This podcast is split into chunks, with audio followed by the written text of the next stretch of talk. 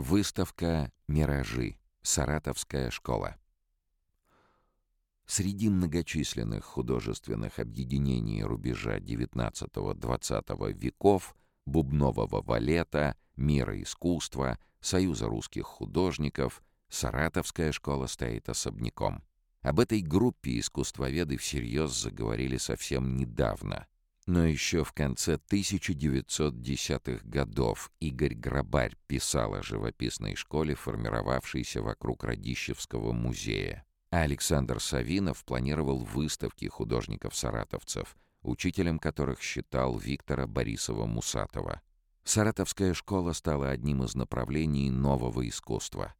Ее представители — Алексей Корев, Александр Матвеев, Павел Кузнецов, Кузьма Петров-Водкин, Александр Савинов, Петр Уткин не увлекались радикальными экспериментами не выдвигали художественных лозунгов и не открывали эпатажных выставок.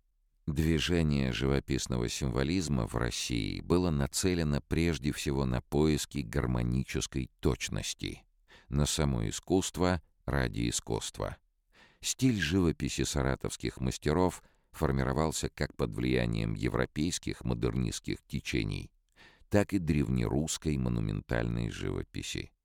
Из характерных черт живописи саратовской школы обычно называют пристрастие к полупрозрачной серебристой гамме, призрачности и миражности, разработку природных сюжетов, особенную музыкальность и символизм.